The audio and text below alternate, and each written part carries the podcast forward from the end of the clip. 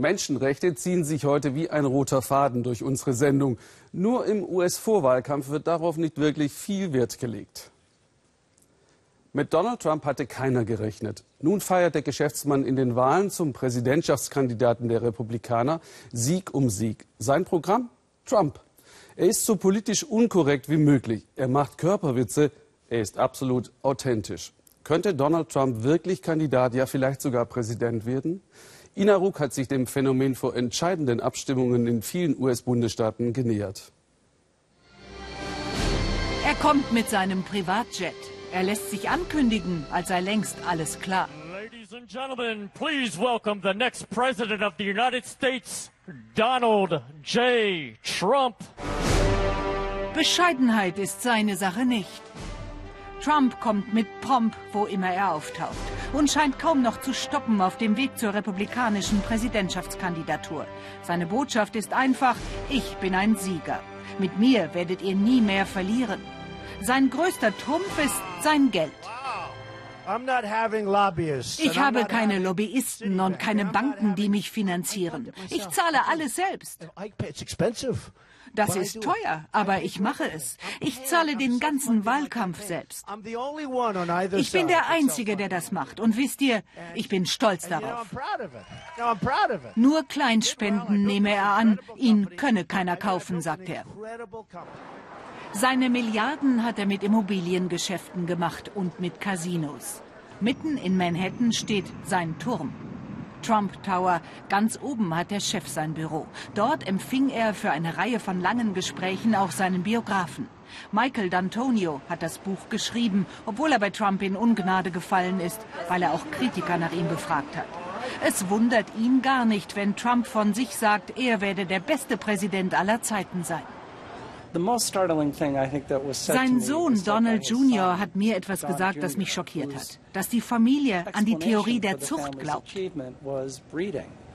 bei Rennpferden.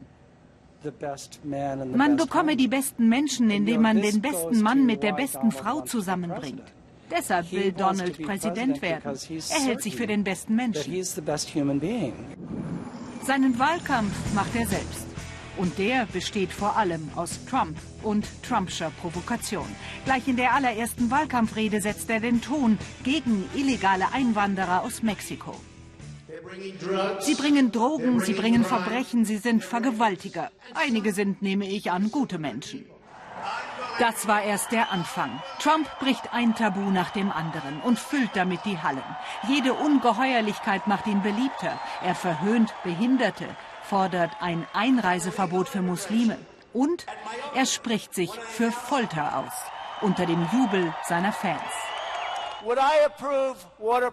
Ob ich das Waterboarding erlauben würde? Darauf könnt ihr euren Arsch verwetten.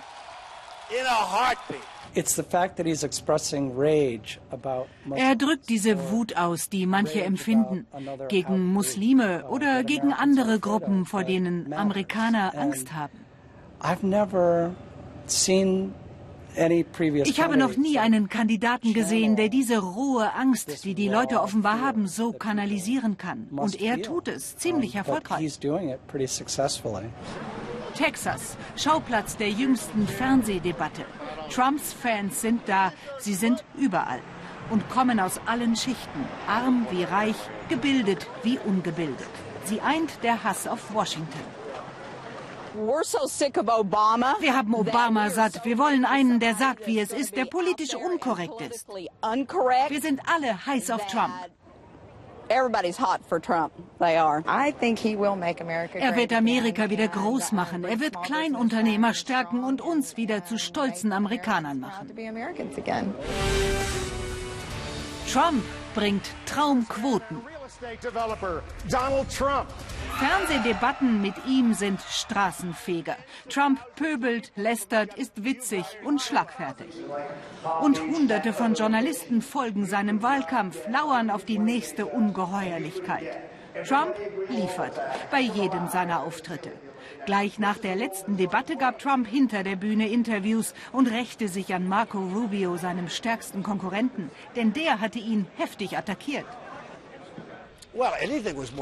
Der ist doch sowas von unsicher. Haben Sie gesehen, wie er schwitzt? Ich musste ihn fragen, ob er okay ist. Dem lief das Wasser so runter, als käme er aus dem Swimmingpool. Sowas habe ich noch nie gesehen.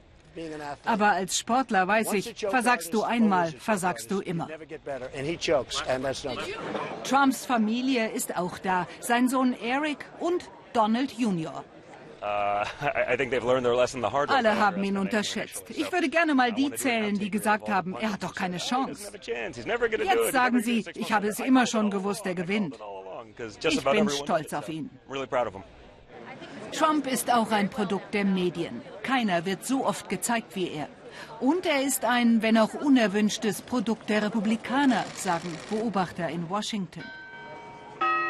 Hier an der Georgetown University in der Hauptstadt verfolgen sie Trumps Erfolg genau.